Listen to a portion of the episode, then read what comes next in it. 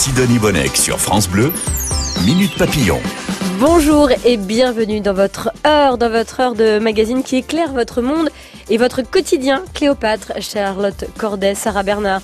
Vous allez découvrir comment ces femmes ont inspiré les plus grands artistes. Et tout de suite, les secrets de la plage pour ne pas se balader ni bronzer idiot.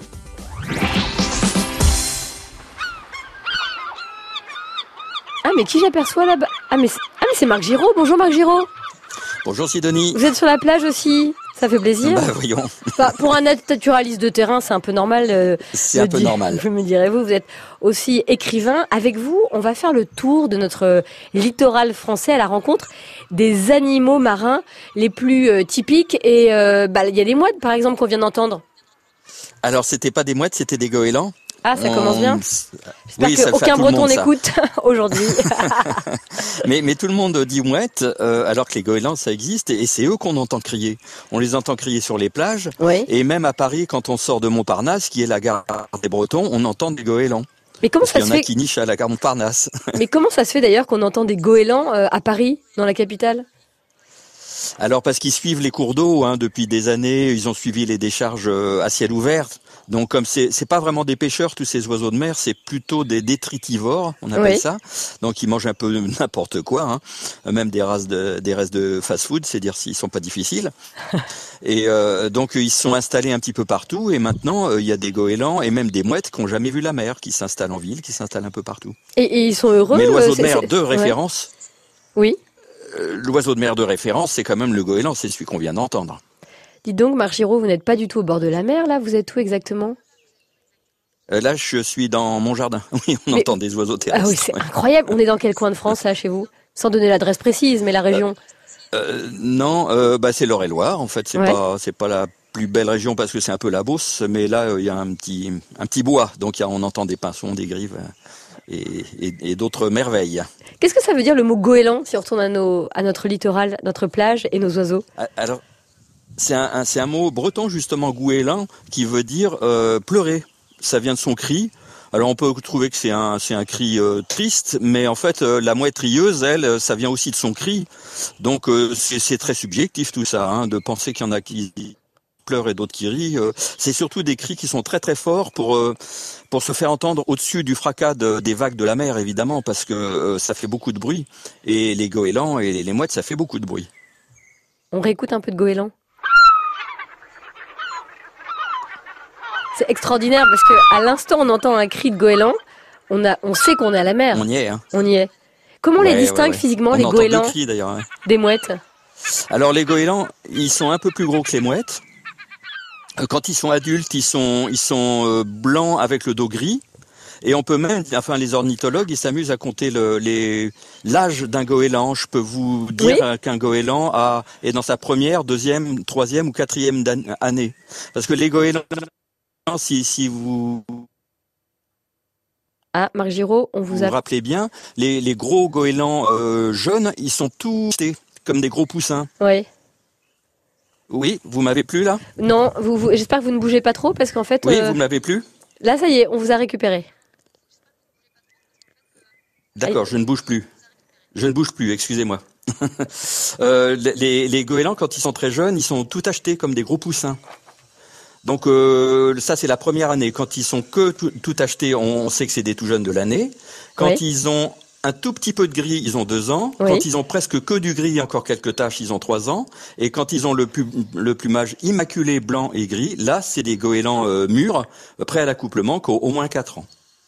Vous, vous m'avez raconté euh, en préparant cette émission que qu'il y avait une, une équipe de recherche qui s'était amusée, qui avait fait un peu les coquins avec des goélands pour euh, qui avait joué avec ce gros point rouge qu'ils ont euh, sur euh, sur le bec. Ah oui, ils ont fait des tests. En fait, c'est Nico Tinbergen hein, qui a reçu un, un prix Nobel euh, euh, pour plein d'études qu'il a fait là-dessus sur les stimuli, euh, stimuli, st- stimuli visuels. Il se demandait à quoi servait ce point rouge qu'il y a sur le bec des goélands. Donc dans les colonies, il a fait des centaines, des centaines, des milliers de tests en leur mettant des masques, des faux becs, tout noir, tout jaune, tout blanc, tout rouge, etc. Ils ont fini par s'apercevoir que le rouge, c'était, ça faisait réagir l'oisillon. Il y a même une, de ses assistantes qui avait les ongles vernis et les, oisillons lui tapaient sur les doigts parce que les taches rouges, ça les stimule à taper sur le point rouge. Ah et en fait, quand le, le, petit poussin tape sur le bec, sur la pointe rouge de, du bec de, de l'adulte, ça oblige, ça, ça, ça conduit à un réflexe de régurgitation de la nourriture. Et le, l'adulte nourrit le petit. En fait, c'est un petit peu le bouton d'ouverture du frigo. C'est génial. Marc Giraud, vous publiez La nature en bord de mer aux éditions de Lachaud et Niesley. Il y a plein de photos, 700 photos de naturalistes aguerris et c'est vraiment une une découverte du terrain euh, sans, sans se déplacer, mais on peut se déplacer avec ce livre. C'est l'avantage. Donc, on se remet un petit cours goéland parce qu'on va comparer avec la mouette dans un instant. On sait bien. On l'a bien, le goéland maintenant. Et la mouette rieuse, c'est plutôt ça alors. Ah oui. Voilà, c'est ça. C'est pas du tout pareil. Hein. Ah oui. elle rigole beaucoup. Voilà, les moitrieuses, soi-disant. Ben, la moitrieuse, en ce moment, elle a son, son masque nuptial, hein, là, son costume de noces. C'est euh, un masque brun chocolat. C'est la mouette de Gaston Lagaffe, si vous voulez, la moitrieuse. Donc, c'est pas du tout pareil que le goéland. C'est un peu plus fin, c'est un peu plus petit. Et euh, ça se reconnaît, en, en, tout cas, en période nuptiale, à son masque, à son masque noir comme ça. Mais alors, ça veut dire que ces deux oiseaux, on peut les retrouver indifféremment sur toutes les plages de France? Oui, et d'ailleurs les mouettes, on les voit pas trop sur la plage en ce moment parce qu'elles sont en train de nidifier sur les étangs, sur les lacs. Elles nidifient plutôt en eau douce. Les mouettes, c'est mm. euh, encore une fois, il y a des mouettes qui n'ont jamais vu la mer, euh, donc euh, euh, c'est pas aussi typique que le goéland. Dans un instant, vous allez découvrir d'où viennent le sable et les galets aussi des plages et comprendre pourquoi il faut laisser les laisses sur la plage aussi. Vous me suivez? Minute Papillon, on en apprend tous les jours sur France Bleu. Vous découvrez les trésors de bord de plage et ça donne plein d'idées de, de balades, des envies d'évasion. Vous aurez aussi plein d'histoires à partager avec vos amis, vos enfants et vos petits-enfants en écoutant bien Minute Papillon avec l'excellent naturaliste de terrain et écrivain Marc Giraud. Euh, le sable qu'on adore fouler ou ces galets qu'on adore sur lesquels on adore marcher, qu'on adore jeter dans la mer, ça vient d'où? Bah en fait, ça vient pas de la mer comme on le croit, parce que quand on se baigne, euh, il y a du sable, donc euh, tant qu'on a pied, il y a du sable, et on pense que la mer entière est faite de sable. Mais en fait, pas du tout. Le sable, il est charrié par les fleuves. En fait, le sable, le sable, c'est de la poudre de montagne. C'est vraiment le résultat de l'érosion des roches par la, pluie, le gel, les torrents, euh, qui est charrié. D'ailleurs, si vous regardez la Loire ou des, fleuves sableux comme ça, on voit bien que c'est la même matière, c'est la même consistance. Il y a même les mêmes oiseaux qui nichent de la même manière. C'est vraiment la, même chose, quoi. Donc le sable et les galets, c'est pareil, c'est à la même origine qui sont les roches, euh, bien bien en amont qui ont été dégradées par, par l'eau, mais un petit peu moins dégradées que le sable. Et ces cours d'eau qui euh, drainent comme ça, qui apportent euh, le sable et les galets, est-ce qu'ils ont, ils attirent une faune particulière? Bah, il y, a, y, a, des oiseaux typiques, par exemple les sternes, les, les sternes Pierre Garin, euh, pour être plus précis, qui nichent sur les bancs de sable dans les dans les grands fleuves, sur la sur l'Allier ou mmh. ailleurs. ce sont exactement les mêmes que sur nos plages, sauf que dans nos plages, il y a tellement de touristes et de vacanciers qu'il n'y a plus de place pour nicher. c'est vraiment pendant le confinement que certains oiseaux sont revenus sur les plages. Mais euh, là, euh, bah, ils se cantonnent plutôt sur les fleuves, euh, là où il y a du sable ou des galets. Est-ce qu'elles sont en danger, nos plages, Marc Giraud, en France? Est-ce qu'elles s'abîment? Est-ce qu'elles disparaissent? Oui, oui, oui, oui, euh, euh, parce qu'en fait, il y a beaucoup de barrages, donc euh, les barrages empêchent les alluvions de, fournir les plages en sable, donc il y a de moins en moins de matière minérale pour remplir les, pour faire ce qui constitue nos plages, et en plus, avec la montée des eaux, l'érosion, les, plages reculent effectivement. Donc il y a un vrai problème, un double problème de, de, réchauffement climatique et de barrages. Marc Giraud, j'ai feuilleté votre nature en bord de aux éditions euh, de Lachaud et Nestlé et on y parle des laisses. Alors évidemment, moi je suis bretonne, j'ai grandi sur la plage, donc je, je, sais ce que c'est, mais euh, il faut décrire ce que c'est et à quel point c'est un trésor sur la plage et pas une saleté. Oui, la laisse, c'est ce que la mer laisse en, en descendant. Donc ça fait un cordon euh, de d'algues et c'est essentiellement des algues. Donc ça peut sentir un peu. Il y a des mouches, des petites puces de mer. D'ailleurs, pour moi, c'est des merveilles de découverte. Hein. Euh, il y a rien de sale là-dedans. Euh, et, et c'est pour moi, c'est des brocantes à ciel ouvert pour les enfants. C'est vraiment des terrains de jeu formidables. Et euh, c'est aussi très utile justement pour lutter contre l'érosion parce que ces algues, quand elles se dégradent, euh, elles font de l'engrais pour les plantes euh, maritimes, les rares plantes qui poussent sur le sable, pour qu'elles fixent les dunes et, et le littoral. Donc c'est vraiment très important de les, de les laisser, les laisses. Or, il y a beaucoup de municipalités bah, qui rasent ça pour faire propre propre entre guillemets, alors que ce qui est sale, c'est plutôt les, les, résidus de mazout et, et ces choses-là. Mais franchement, euh, les laisses de mer, non seulement c'est utile, mais en plus c'est vraiment des merveilles pour euh, pour pas bronzer idiot, comme vous le disiez au début, c'est-à-dire qu'on peut vraiment y faire des découvertes. Qu'est-ce qu'on y voit, par exemple? Qu'est-ce qu'on découvre? Moi, il y a souvent ce sorte de petits raviolis bruns là qu'on voit un peu bombés, qui semblent vides. Ça, je me rappelle que je collectais ça quand j'étais petite. Oui, alors c'est marron très foncé, on dirait des algues, mais en fait c'est une forme de ravioli effectivement avec quatre cornes. Et ça, ce sont des capsules d'œufs de raie. L'œuf de raie a, a, été protégé par cette capsule. L'alvin a vécu là-dedans. Et euh, il s'est échappé, il est né, donc on a, on a le berceau des petits traits euh, qui vient comme ça jusqu'à nos plages. Et il y a même une version un petit peu plus longue euh, à la place des, des cornes un petit peu droites. Ce sont des tortillons, ça, ce ah sont des capsules d'œufs. Mmh de, de, de roussette. C'est ce qu'on appelle la saumonnette euh, chez le poissonnier. Et c'est un, c'est un petit requin. Ce qui fait que sur nos plages, on voit des bébés, des berceaux de bébés requins qui sont comme ça à nos pieds et qui sont des espèces de, de témoignages de la vie marine qui nous est inaccessible. Mais ces petits trésors-là, on a, on les a à nos pieds, puis on peut les ramasser, les collectionner. Moi, j'en ai plein de mes étagères. Euh, ça fait pas de mal à la nature et c'est vraiment très intéressant. Et Marc Giraud, les laisses de la mer, euh, de, de l'océan Atlantique, par exemple, et de la mer Méditerranée, est-ce qu'elles sont pareilles? Alors il y a des choses très particulières à la Méditerranée. Déjà il y a un petit peu moins de marée, donc c'est moins typique. Il n'y a, pas tout ce goémon et ces choses-là. En revanche, il y a beaucoup de, de restes de posidonie. La posidonie, c'est une herbe de la même famille que le blé d'ailleurs, qui est retournée à l'eau il y a des milliers d'années et qui est la richesse de la Méditerranée. C'est là que pondent les poissons, les hippocampes, tout ça. Euh, et ces posidonies, euh, c'est des longues feuilles comme ça qui se détachent assez. Ça, ça vit quelques mois, ça se détache et c'est assez imputrescible. Ce qui fait que les longues feuilles, elles s'accumulent en banquettes et quelquefois ça fait un mètre de haut, quoi, des espèces de banquettes de, de lanières de, de feuilles sèches. Et il y a une autre trace aussi qui est très typique, et j'ai vu en Méditerranée des gens qui vivaient là-bas, ils savaient même pas ce que c'était en fait, alors que c'est très typique. Ce sont des boulettes, on appelle ça des pelotes de, de posidonie. Ah ce sont les fibres imputrescibles qui sont enroulées par, le, par les vagues, par le courant. Et, euh, et, et, et, ça fait ces espèces de boules comme ça euh, qui sont des restes de posidonie. Ça fait une espèce de feutre. Il y a un petit chat derrière vous, euh, non, Marc Giraud? oui, oui ah, c'est génial.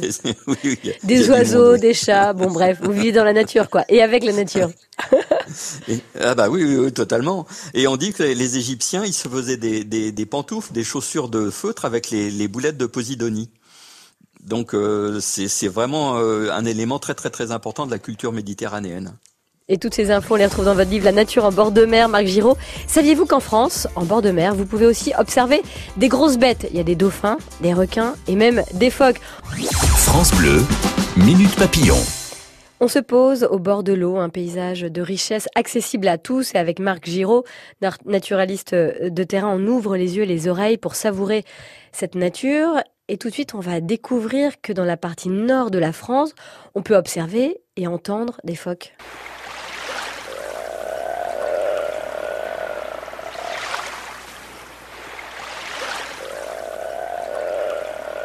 Alors heureusement, Marie-Giraud, vous m'avez dit que c'était des phoques, parce que moi, si je n'avais fait qu'écouter, j'entendais des grenouilles. oui, ou quelqu'un qui ronfle, oui. C'est pas ce qu'il y a de plus mélodieux, mais euh, c'est quand même magique de savoir qu'on a des phoques autour de nous. Euh, on imagine que c'est euh, réservé au Groenland et on en a plusieurs espèces hein, d'ailleurs. Euh, Alors déjà on part où On part où pour se situer On se part où en France Alors toute la partie nord de la France, on est à peu près sûr qu'on peut voir au moins une espèce. en Bretagne par exemple, il y a le phoque gris qui est très connu en mer d'Iroise. moi j'ai vu par exemple une fois des phoques et des dauphins en même temps. Dans mes jumelles, j'avais les deux en même temps, quoi. Les dauphins qui sautaient et les phoques sur les rochers, comme des grosses quenelles, que, bon, euh, qui dormaient. Euh, et un peu plus au nord, on a aussi le phoque veau marin, le phoque commun qui est connu en baie de Somme, qui vit sur les bancs de sable. Lui, il n'a pas tout à fait les, les mêmes mœurs. Et euh, le, le phoque veau marin, d'ailleurs, il n'est pas seulement marin, puisqu'il rentre dans les fleuves. on peut le retrouver à 500 km des mers.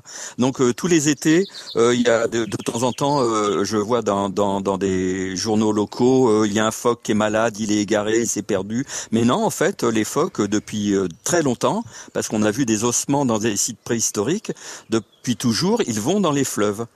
Mais bon, c'est encore assez exceptionnel. C'est depuis que le phoque est protégé, euh, parce qu'ils ont quasiment disparu de France pendant longtemps à cause de la, de la chasse. Là, ils sont protégés, ils reviennent. Donc, on commence à en voir partout. Ça redevient notre patrimoine naturel. Et c'est vraiment merveilleux de voir des phoques comme ça sur la plage. Ouais, c'est extraordinaire. Et des dauphins, alors, euh, euh, on, on, en voit au nord de la Bretagne, par exemple? On en voit un peu partout des dauphins, hein, euh, en Méditerranée, euh, euh, tout au long de la façade atlantique, mhm. en mer du Nord, on en voit partout. Il y en a même des très très belles colonies en Normandie, donc c'est pas forcément un animal tropical. Hein. Euh, donc euh, il y a plusieurs espèces aussi et il y a des sorties nature où on peut aller voir les, les, les dauphins euh, qui sont respectueuses quoi. On court pas après avec des moteurs, on, on, on éteint le moteur et on les regarde et c'est je sais pas pourquoi mais ces animaux-là ils sont charismatiques quoi. Quand on voit un dauphin, on est heureux. Je sais pas pourquoi. c'est vraiment des mammifères qui nous parlent quoi. Et qui vit en colonie. Vous avez parlé de colonie. Ah oui oui les dauphins c'est très très très social. Ah oui il y a toute une toute une vie sociale entre les dauphins, euh, un langage, on sait qu'ils s'appellent par leur nom, par exemple quand ils s'appellent, euh, ils commencent par décliner un, un mot qui correspond à leur identité, comme si on présentait sa carte de visite. Donc il, il c'est très très très élaboré la vie des dauphins, c'est tout à fait passionnant. Hein. Et parmi les grosses bêtes qu'on peut avoir la chance d'observer et de découvrir euh, sur notre littoral, cet été par exemple, au printemps, là on en profite, des baleines et des cachalots. Ah oui, oui, oui, oui. Il y, a, il y, a, des baleines. Alors il y a des baleines qui ont disparu. La baleine des Basques, par exemple, depuis 1852, elle s'est plus échouée. Euh, c'était une baleine franche. Elle, elle, a disparu, mais d'autres viennent, hein, grâce aussi aux mesures de protection. Donc même en Méditerranée, on peut voir euh, des rorquals communs. Hein, c'est le, le, plus gros cétacé après, après oui. la baleine bleue. On peut voir des cachalots qui sont d'énormes bêtes. Quand, quand ça jaillit à côté du bateau, on a l'impression qu'il y a une dizaine d'éléphants qui sortent de l'eau. C'est vraiment quelque chose d'impressionnant, quoi. Et c'est notre patrimoine, encore une fois, on peut le voir autour de chez nous.